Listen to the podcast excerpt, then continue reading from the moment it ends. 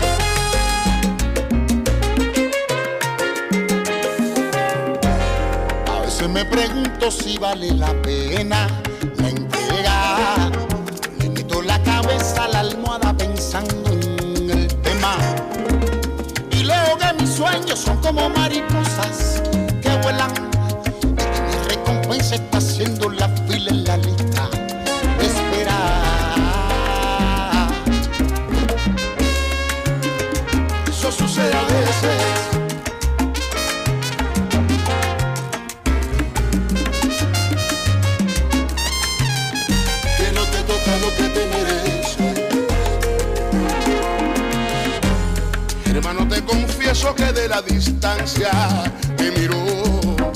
Y tengo que decirte que desde esta orilla también lo he vivido. Siempre vendrá alguien a decirte calma, llegará tu premio. De paciencia estoy cansado, la factura que ha llegado, la cobra el tiempo.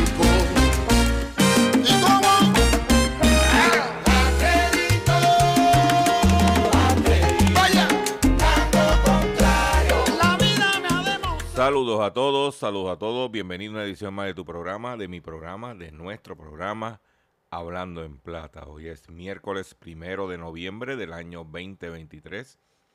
Y este programa se transmite a través de la cadena del consumidor. Y la cadena del consumidor le integran las siguientes estaciones.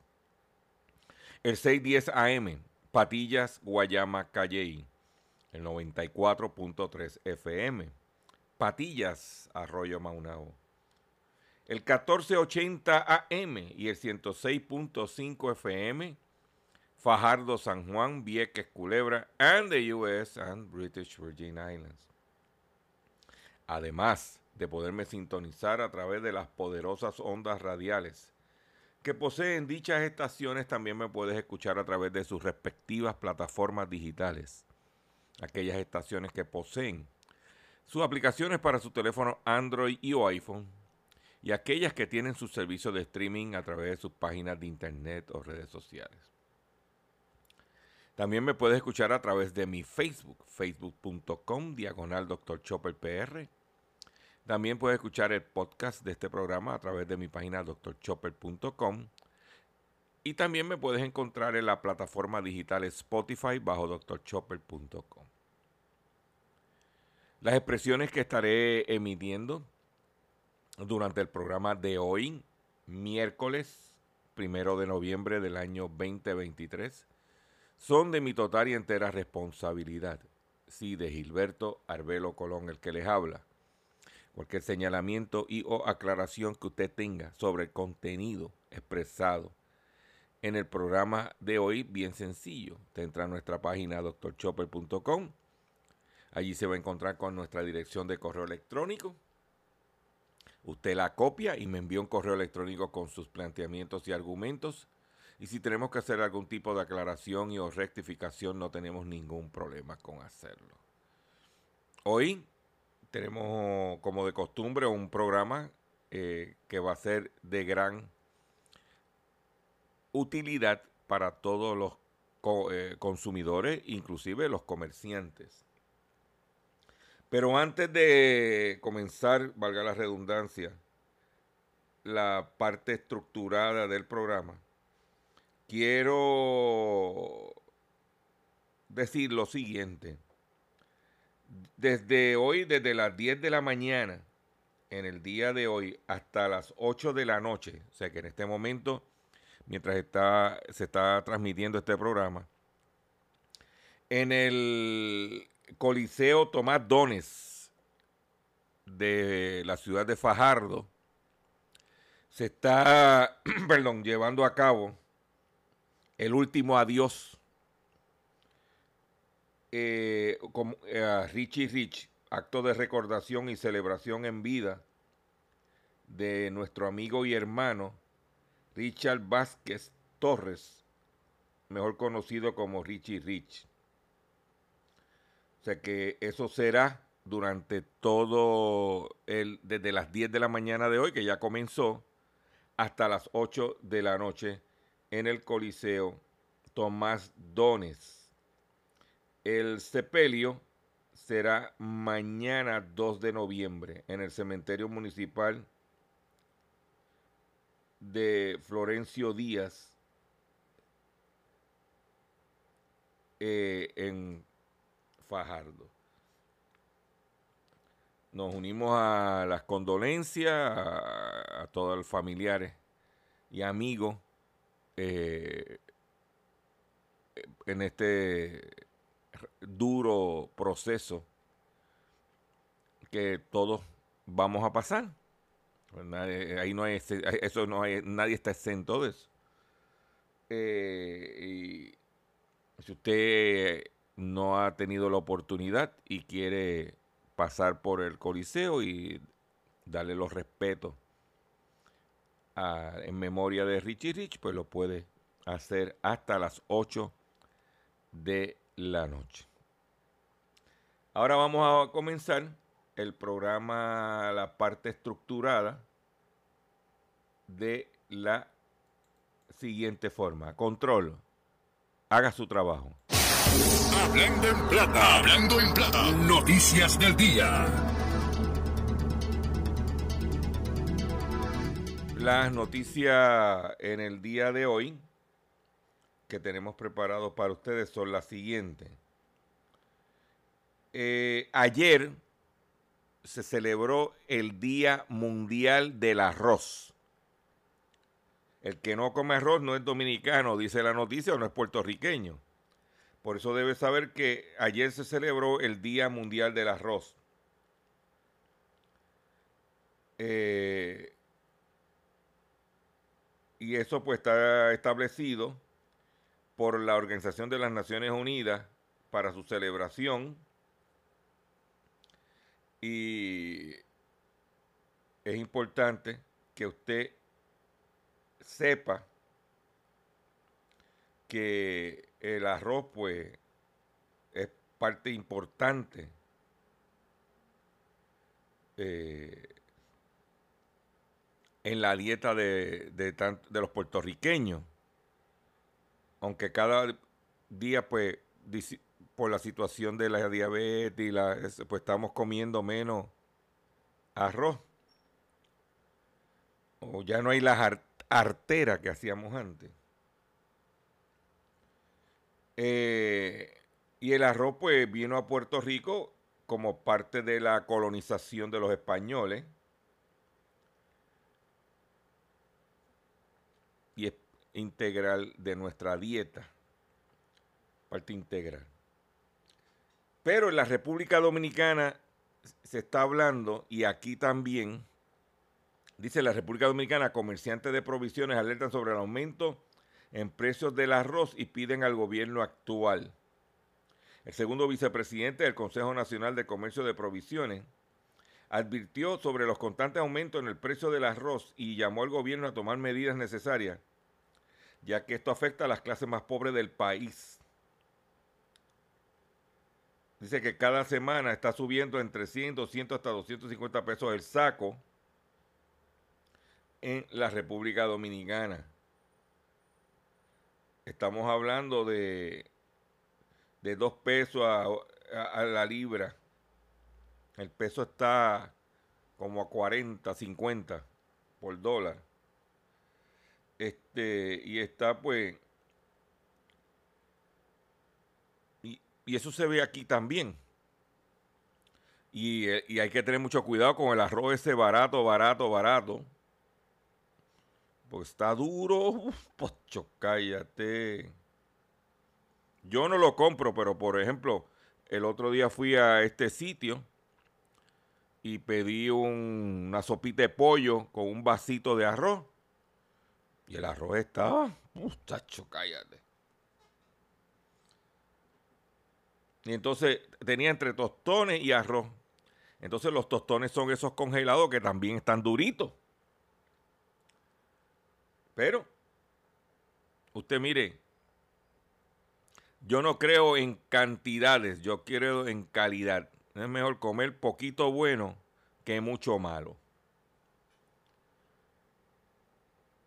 Y ese arroz, muchos mucho de ustedes dicen que el arroz está saliendo apestoso.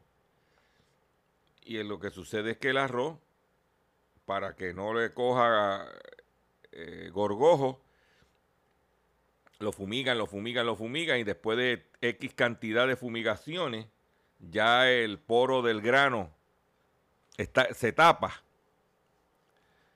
Y entonces cuando lo echas en la olla, no absorbe el agua y por eso está duro.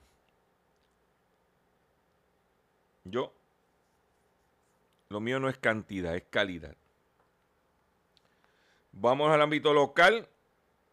La deuda de retiro de la UPR superó los 1.700 millones. Se trata de la mayor amenaza para la sustentabilidad fiscal de la Universidad de Puerto Rico. Así lo informó, indicó el director de la Oficina de Transformación Institucional adscrita a la Junta de Gobierno de la Universidad de Puerto Rico, de la UPR,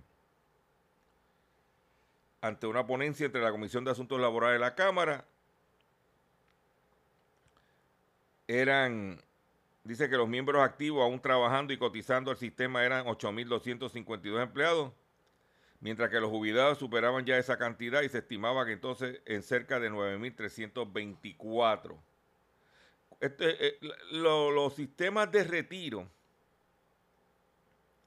son como pirámides que tú necesitas traer más gente y cuando tú tienes más retirados de lo que están aportando, ya tú sabes que ahí viene el déficit. Y si por otro lado el gobierno, el gobierno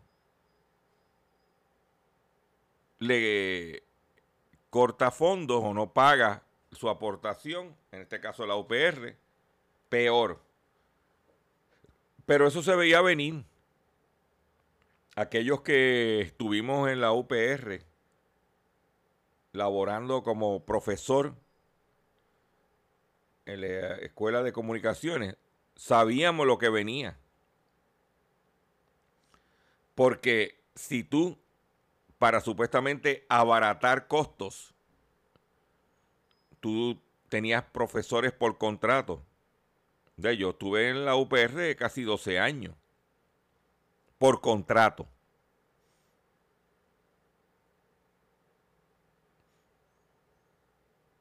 Entonces uno como, como por contrato no aportaba al fondo de retiro.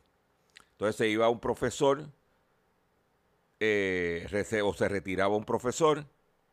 Ese profesor que se retiraba recibía una pensión en vez de sustituirlo con otro para que ese otro cuando entrara fuera aportando al sistema de retiro para ayudar a pagarle el que se retiró metían, en vez de uno, metían par de profesores por contrato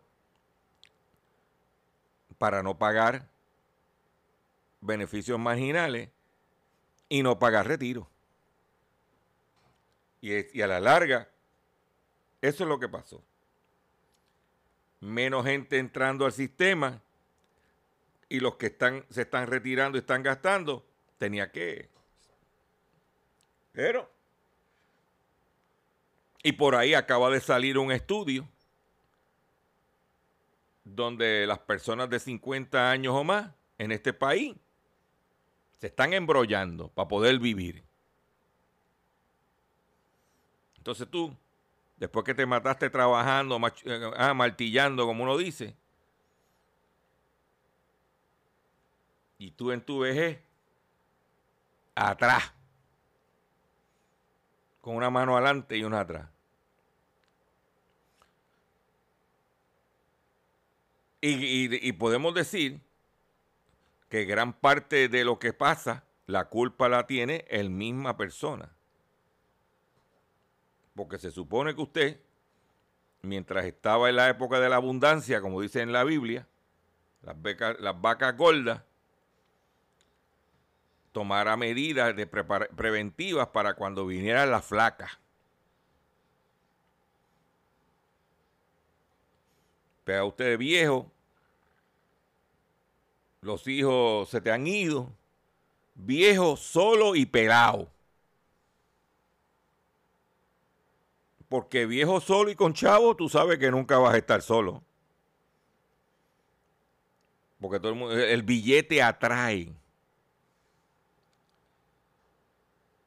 Pues eso es lo que está pasando.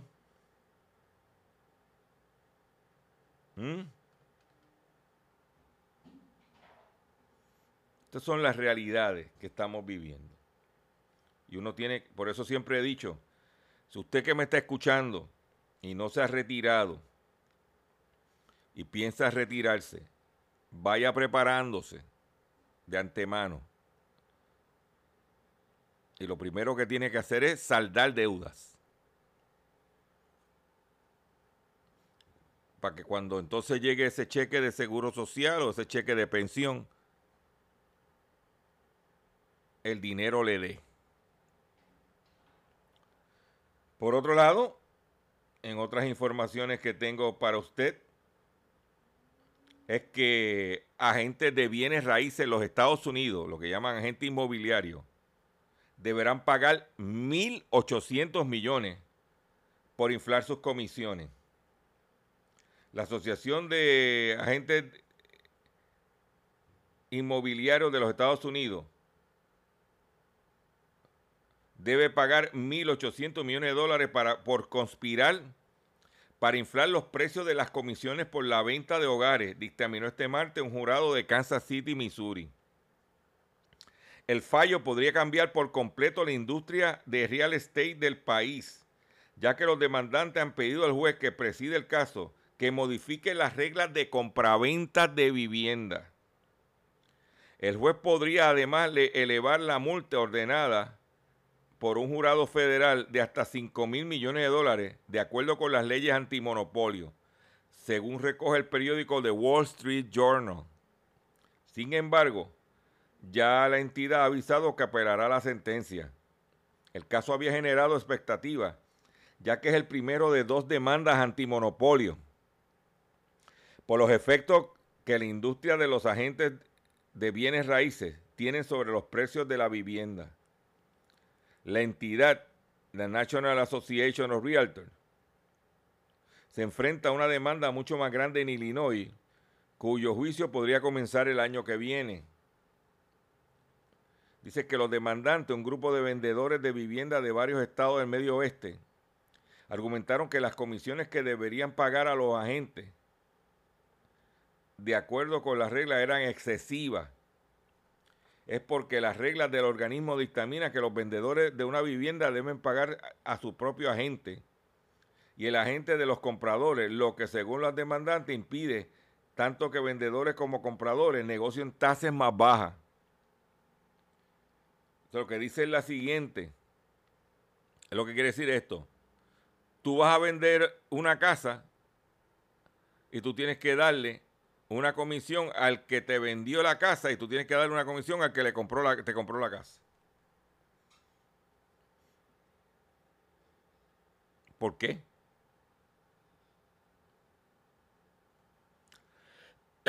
y entonces, pues por eso demandaron en Estados Unidos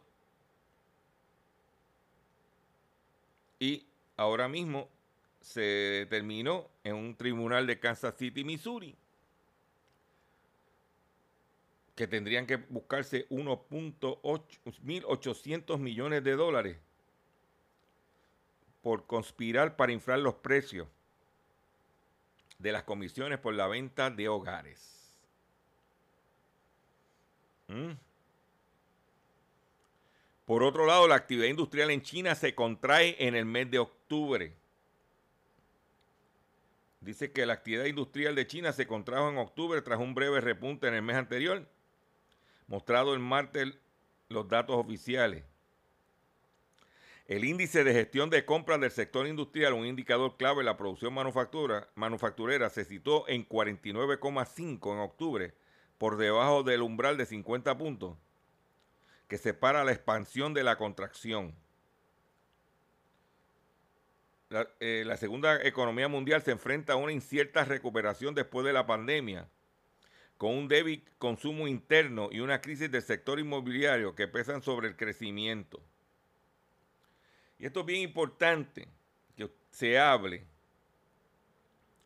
porque hay, hay la situación entre China y Estados Unidos ha estado tensa. Pero los chinos dependen de los Estados Unidos. Porque si los Estados Unidos no consume, que es un país consumidor, los chinos no tienen economía, que son los que están supliendo esos bienes y servicios. Entonces los chinos tienen el problema de que baja el consumo en los Estados Unidos y también compañías que estaban en, China se han ido mudando para Estados Unidos y para México, entre otros países latinoamericanos. Y también se han estado mudando de China a Vietnam, para darte otro ejemplo, país asiático. O sea que tú tienes fábricas que se han mudado de China. Significa que trabajadores se quedaron sin producir. Más tiene los que están produciendo, las órdenes son menos porque hay menos consumo. Por eso se está anunciando una cumbre entre China y los Estados Unidos, porque a la China necesita que la economía de Estados Unidos esté robusta para que ellos puedan seguir moviendo su, economía, valga la redundancia. Y eso ahora se está reflejando en los números, donde ha bajado la producción, inclusive el consumo interno, y tienen una crisis inmobiliaria. ¿En qué consiste la crisis inmobiliaria de los chinos? Que tienen ciudades de edificios de apartamentos vacíos.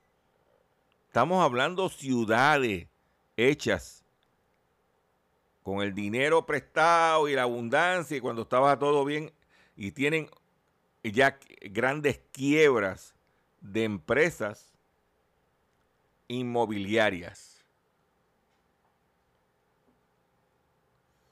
O sea que la economía china, como está centralizada a, eh, por el eh, a través del Partido Comunista Chino, no es tú te creas que esté eh, bollante.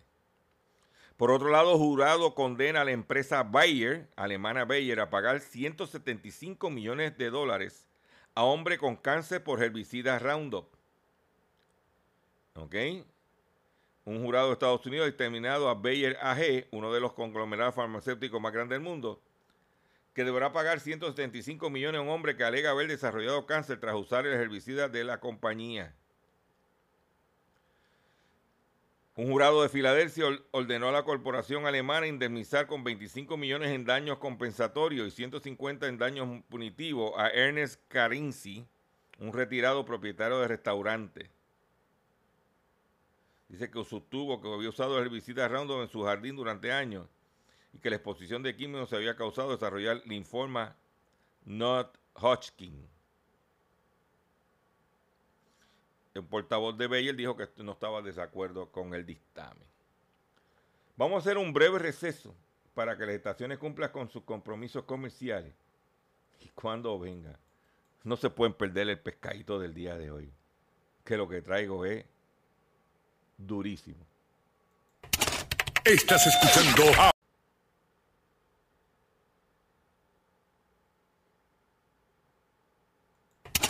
Estás escuchando Hablando en Plata. Hablando en Plata. Hablando en Plata. El pescadito del día. Consumidores, el pescadito de hoy. Miércoles primero de noviembre del año 2023 es el siguiente. Citan al director de Liberty al Capitolio ante quejas sobre servicio al cliente. DACO y el negociado de telecomunicaciones también serán citados. Descubrieron América. Ahora, después de que los consumidores frustrados con 800 querellas, quejándose en las redes sociales del mal servicio de Liberty, de que no tienen la capacidad de emigrar de una compañía a la otra.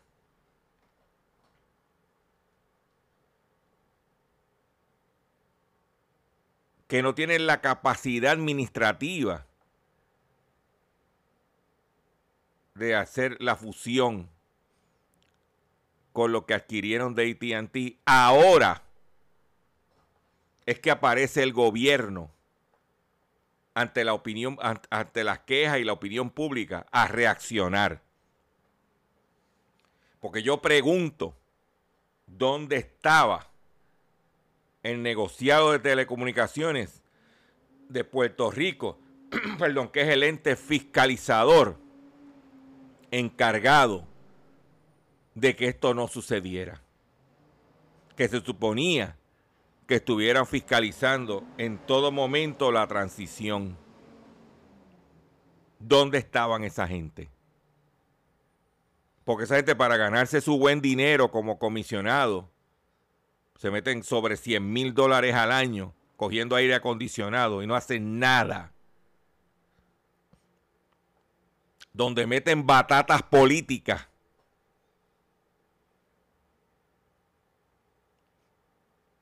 como el exayudante de Wanda Vázquez de Asuntos Públicos.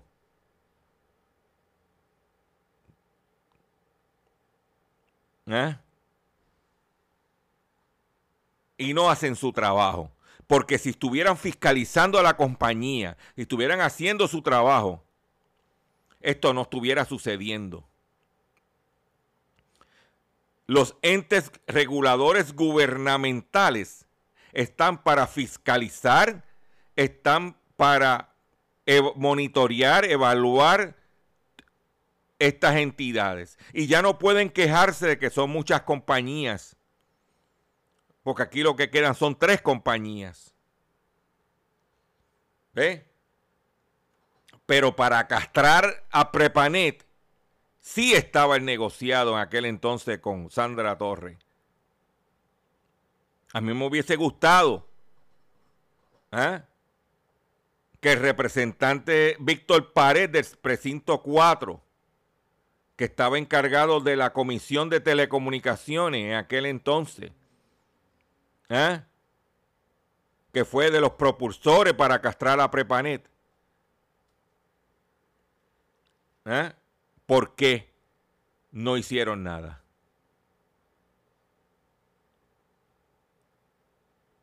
y no le puedes achacar la culpa a los populares porque los que han estado gobernando en esa entidad por los pasados siete años ha sido el PNP. Pero aquí se buscan un dineral con unas posiciones de, de 10 años y aquí no pasa nada. Y el consumidor tiene que estar gritando, pagando la factura, gritando y pataleteando. Pero también el consumidor es responsable de esto. Porque yo le voy a hablar de mi experiencia personal. Yo estaba con ATT. yo no me paso yo no me paso brincando de compañía a compañía. Estaba con AT&T.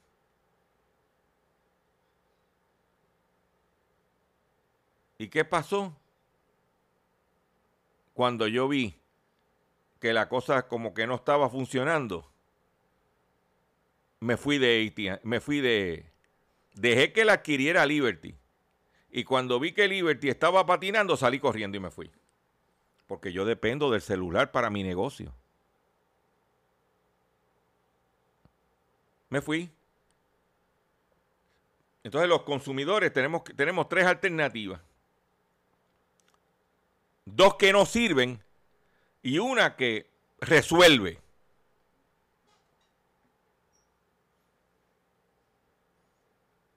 No es lo mejor, pero resuelve. Dentro del marco de lo que hay.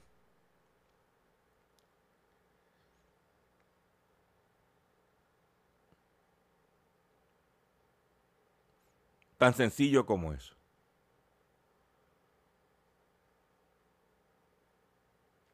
Yo fui cliente de Centennial.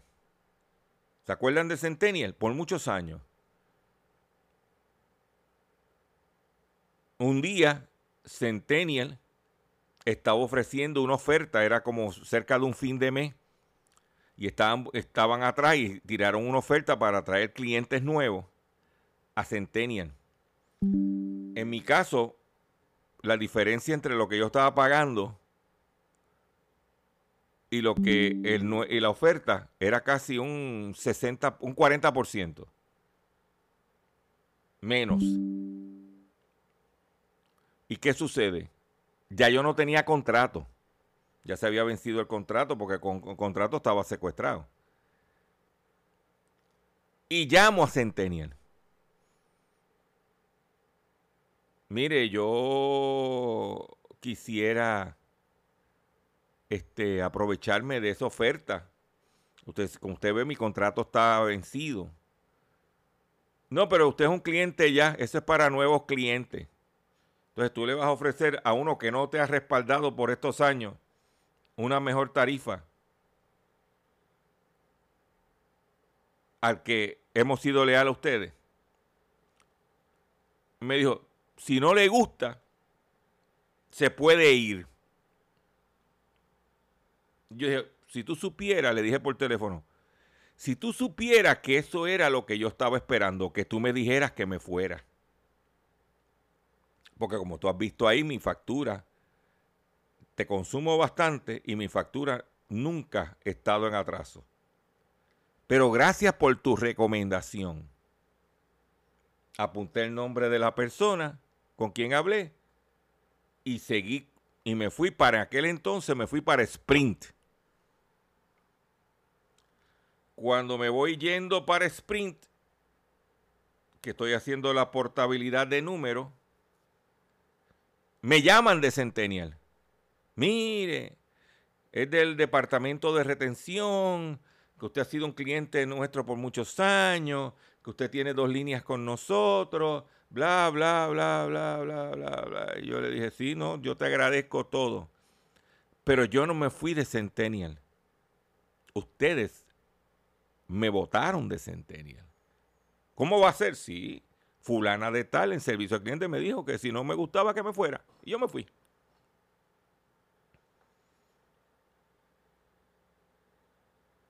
Tan sencillo como eso. Y estuve en Sprint hasta que Sprint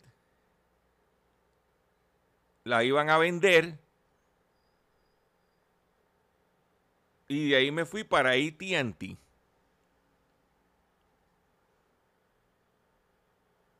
hasta hace par de años, ya voy a cumplir dos años. Ah, ATT prepagado. Hasta que cambié a lo que tengo ahora, porque ya yo veía las incompetencias de Liberty. Y recuerden, y yo quiero que usted esté bien pendiente, Liberty es en sus inicios es una compañía cablera de cable, empezó como cable televisión, es el negocio principal. Después de cable televisión vino telefonía alámbrica. Y después telefonía alámbrica vino el internet. Y después entonces vino la eh, telefonía celular.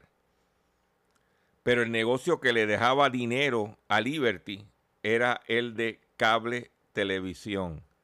Y la gente está cortando el cable a diestra y siniestra.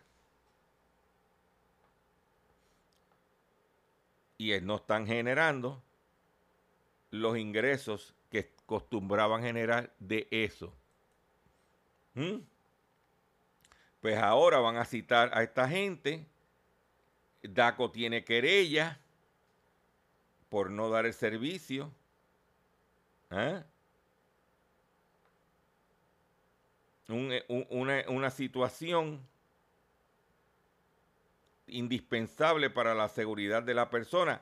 Más aún, para terminar el tema, más aún cuando recientemente estas compañías, incluyendo a Liberty, le dijeron al pueblo de Puerto Rico que estaban preparados para la temporada de huracanes.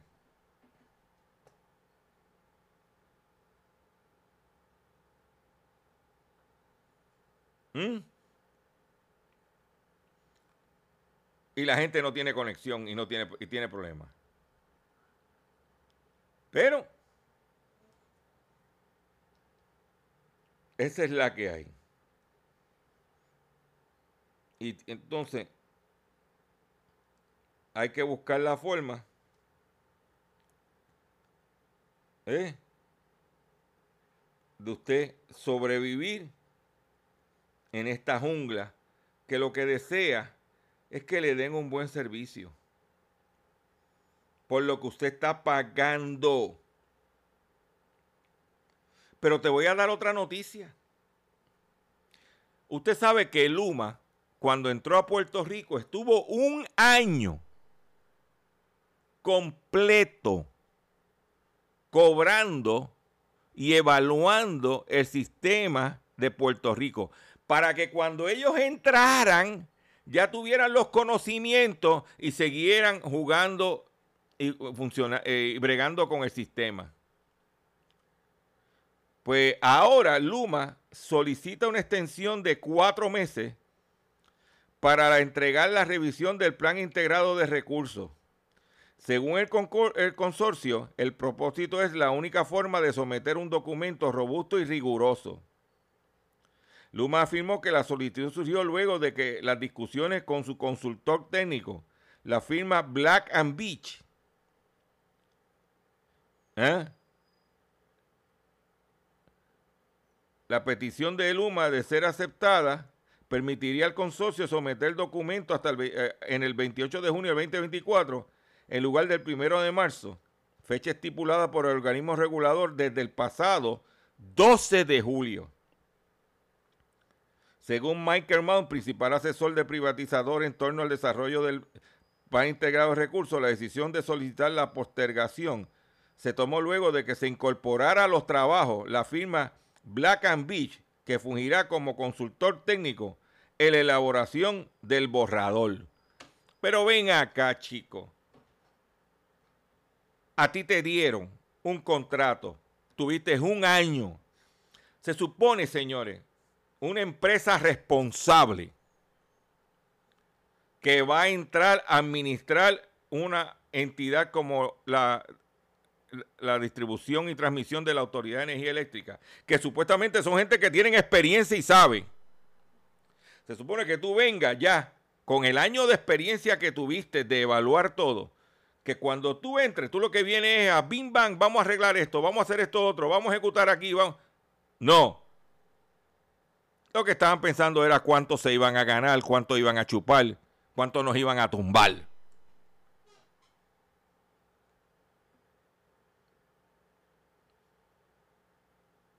No tienen, o sea, vuelvo y me reitero. A Pedro Pierluisi lo va a derrotar Luma y Genera.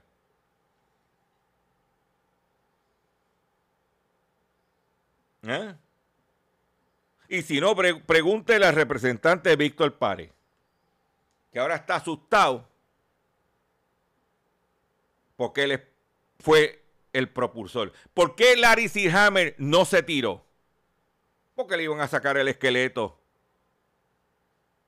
de Luma y Genera, porque él con Batia fueron los que crearon la ley. Que gracias a Dios ya salimos de Batia.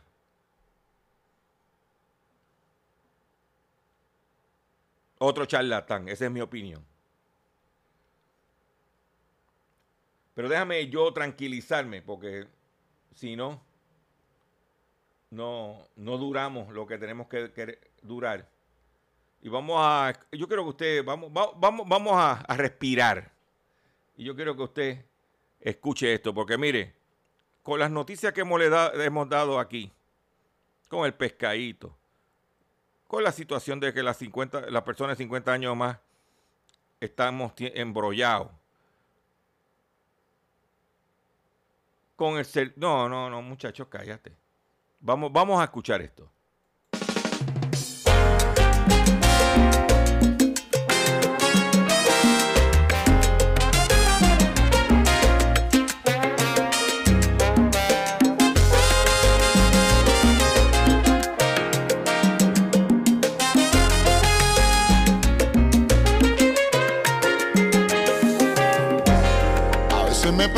si vale la pena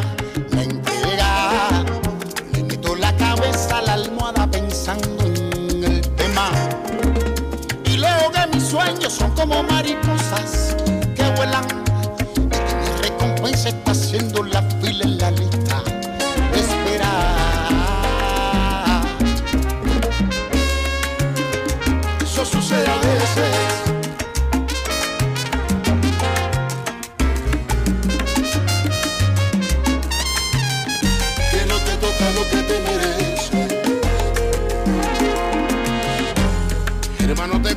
Que de la distancia me miró.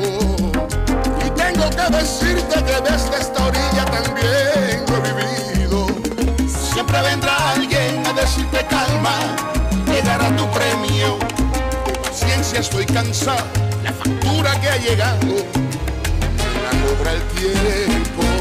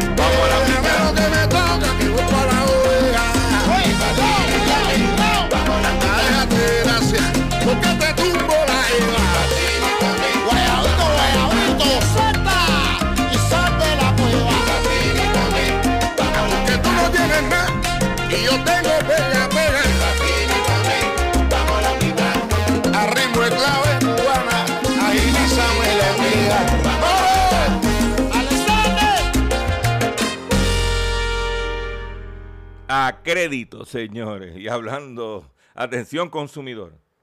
Llegó el momento, sí, llegó el momento de renovar su marbete y seleccionar cuál será el seguro obligatorio que tendrá su vehículo de motor para el próximo año. Recuerde que es usted el único autorizado a seleccionar la aseguradora y nadie más. En mi caso, al renovar el marbete siempre selecciono a seguros múltiples. Seguros múltiples es el que tiene que escoger. Mensaje traído a ustedes por la Cooperativa de Seguros Múltiples de Puerto Rico, celebrando su 60 aniversario. ¿Ok?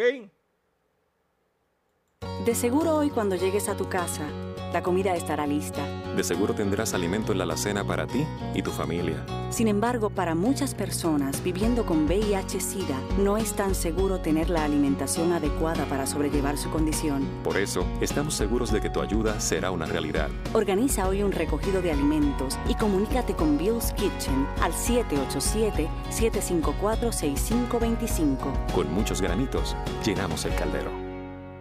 ¡Pero cuatro gatos! ¡Sigan pariendo muchos gatos!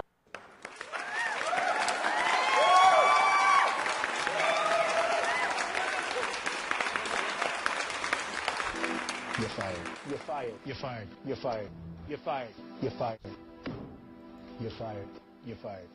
You're fired. Una empresa intentó pagar 23.500 dólares con moneda y la situación no terminó bien para el dueño una empresa de soldadura de Colorado, identificada como JMF Enterprises, quiso pagar a un subcontratista 23.500 dólares en moneda, lo que provocó un conflicto en el que tuvo que intervenir un juez.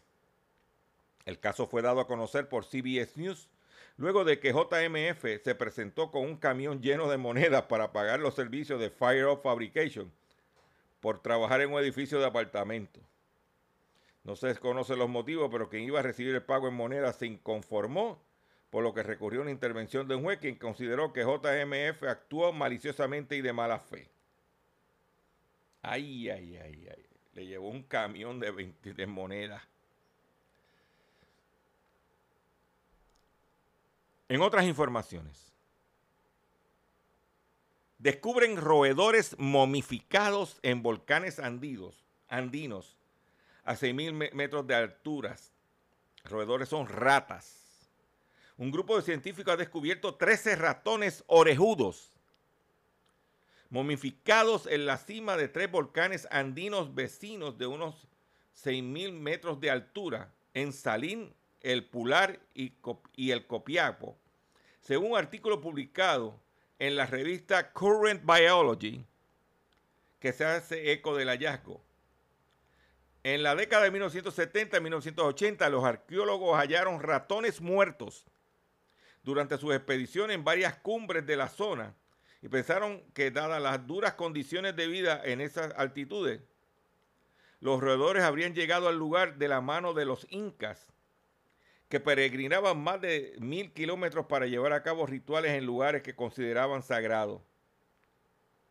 Sin embargo, Jay Storrs, catedrático de Ciencias Biológicas de la Universidad de Nebraska Lincoln, puso en duda esa hipótesis en el 2020 cuando capturó un ejemplar vivo de un ratón orejudo en la cima del volcán Yuyayalco, entre Chile y Argentina, junto con su compañero Mario Pérez Mamami, Mamani, era la primera vez que se encontraba un mamífero vivo en la actitud tan extrema. El análisis actual ha reforzado la convicción de los investigadores que este tipo de roedores ascendieron a los volcanes sin ayuda de la civilización precolombina, ya que las pruebas de carbono del 14 detectaron que ocho de los ejemplares momificados hallados recientemente murieron hace más de una, de una década, mientras que otros cuatro hace 350 años como mucho. Yo conozco un periodista que se viste de franciscano, que cariñosamente le llamábamos el ratón orejudo. A lo mejor ese fue el que encontraron allá en el volcán. Por otro lado, primero hablamos de ratón, ahora hablamos de gato. Y hay un gato, es un gato psicópata. Los gatos siempre han sido catalogados como manipuladores. Es por esto que existe un test científico que revelará si su gato puede llegar al límite de ser un gato psicópata. La revista Journal of Research and Personality recientemente publicó un estudio en el cual analiza el estudio triar, triárquico que puede realizarse en animales domésticos como los perros y los gatos. En este caso se enfocó en el comportamiento de los felinos del hogar. El modelo triárquico tiene en cuenta tres características. Mezquindad, audacia y desinhibición. De acuerdo con la publicación, este estudio le permite a los dueños de animales domésticos, especialmente a los gatos, entender mejor su comportamiento y comunicarse con él de manera eficiente. De que yo voy a tener que bregar para bregar con los cuatro gatos que ven este, que escuchan este programa. Este programa, o sea que esto lo oye más que cuatro gatos. Tengo que hacer este estudio Voy a tener que eh, invertir. ¡Pero cuatro gatos! Voy a tener que invertir dinero en un estudio para ver si mis gatos, algunos de ellos, son psicópatas. Hay que estar loco para escuchar este programa. Yo siempre lo he dicho. Los cuatro gatos que escuchan esto. Con esta noticia me voy a despedir de ustedes por el día de hoy. Yo le agradezco su paciencia, yo le agradezco su sintonía y yo los invito a que esté conmigo nuevamente mañana en otra edición más del único programa dedicado a ti, a tu bolsillo, Hablando en Plata.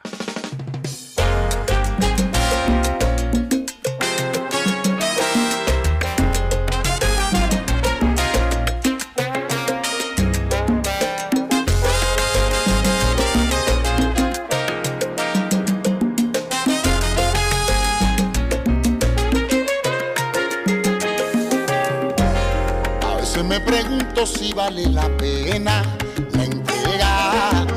Le meto la cabeza a la almohada pensando en el tema. Y luego que mis sueños son como mariposas que vuelan.